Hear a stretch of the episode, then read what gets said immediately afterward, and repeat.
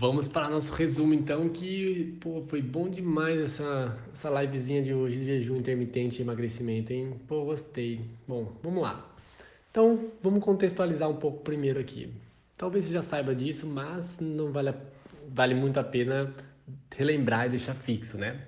Então, vamos lá. O que, que seria o jejum intermitente? Intermitente seria o que ocorre em ciclos, né? E jejum seria você, vai simplificando aqui, ficar sem comer. É discutível isso, o que, que jejum para algumas escolas, como que é dito que é jejum, né? A princípio. Então, segundo os heretistas, por, por exemplo, jejum não significa você se excluir de comida totalmente. Até também no centro de jejum, poxa, lá na Alemanha, agora não me lembro agora exatamente o como é que chama o spa de jejum de lá. O jejum também não é algo que você fica 100% sem comer. Mas, para simplificar aqui, né, jejum ficar sem comer. Então, portanto, jejum intermitente seria ciclos onde você fica sem comer, né?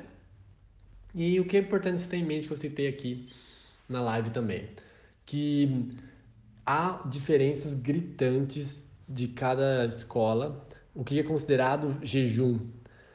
Para a medicina ocidental, jejum é considerado de 8 a 20 horas sem comer ou até alguns dias sem comer. Agora, se você for pegar pela aspas, várias aspas aqui, pela medicina ayurvédica, né, que seria mais típica na Índia, né? Como repetir para você, várias aspas aqui. Estou simplificando aqui. Uma pessoa saudável deveria comer perto do meio-dia, onde tem o ápice da sua força digestiva, meio-dia, uma hora. E comer mais uma ou duas vezes no seu dia. Já uma pessoa doente, ela comeria uma vez por dia.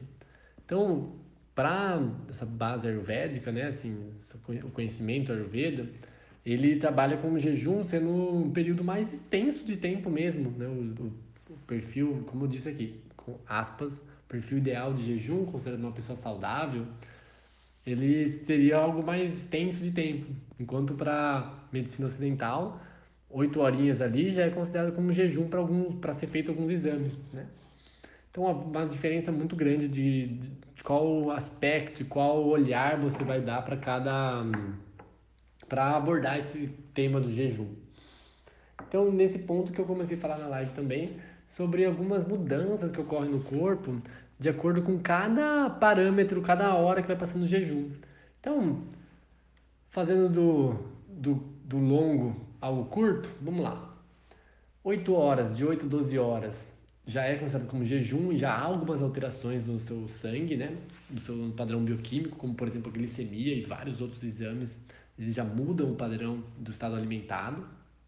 Mas, focando aqui em emagrecimento, a partir de 16 horas há um aumento da queima de gordura, a enzima lipase, hormônio sensível, ela começa a ficar mais estimulada devido a esse jejum, e isso faz com que a gordura seja utilizada pelo fígado, produzindo mais corpos cetônicos, então aumentando a queima de gordura nesse processo, a partir de 16 horas.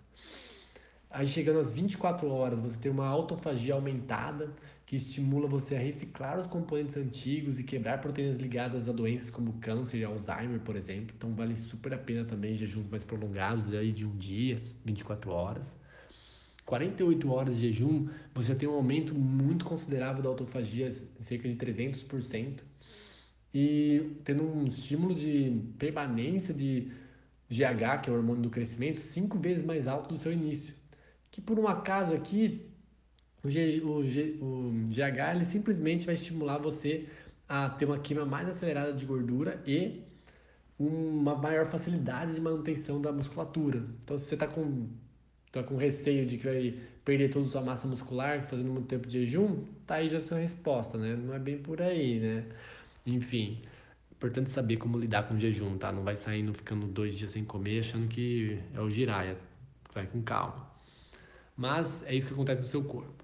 72 horas de jejum.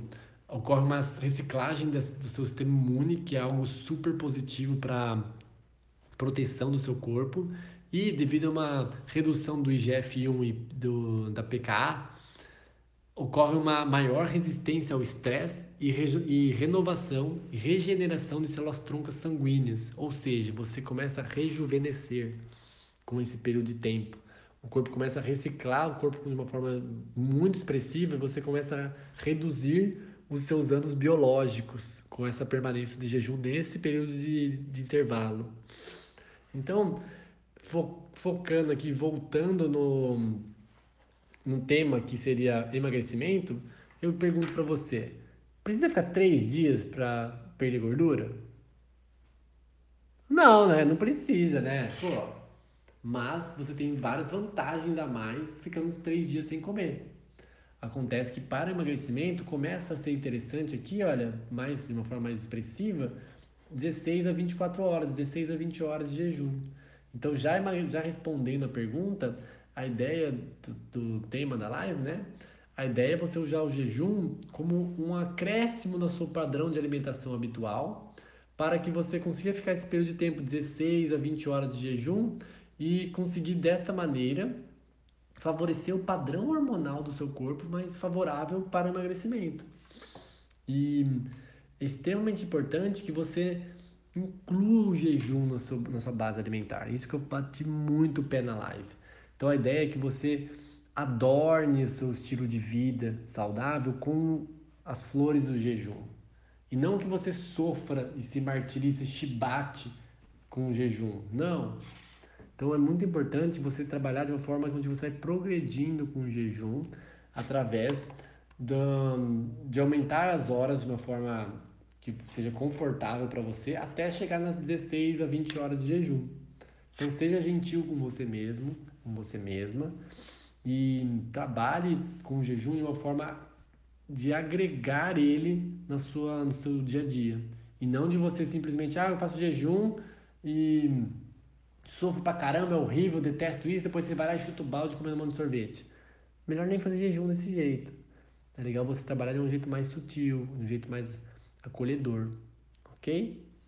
Então, manda ver, teste, se experiencie aí, que é bem legal. E lembre-se, se você for fazer uma base de jejum mais prolongada, pô, Bruno, eu estou tendo dificuldades em fazer jejum 16 horas, estou me perdendo procure um nutricionista, procure um profissional para ajudar você capacitado, para te orientar, para você fazer esse percurso dessa viagem do jejum uma, um passeio agradável.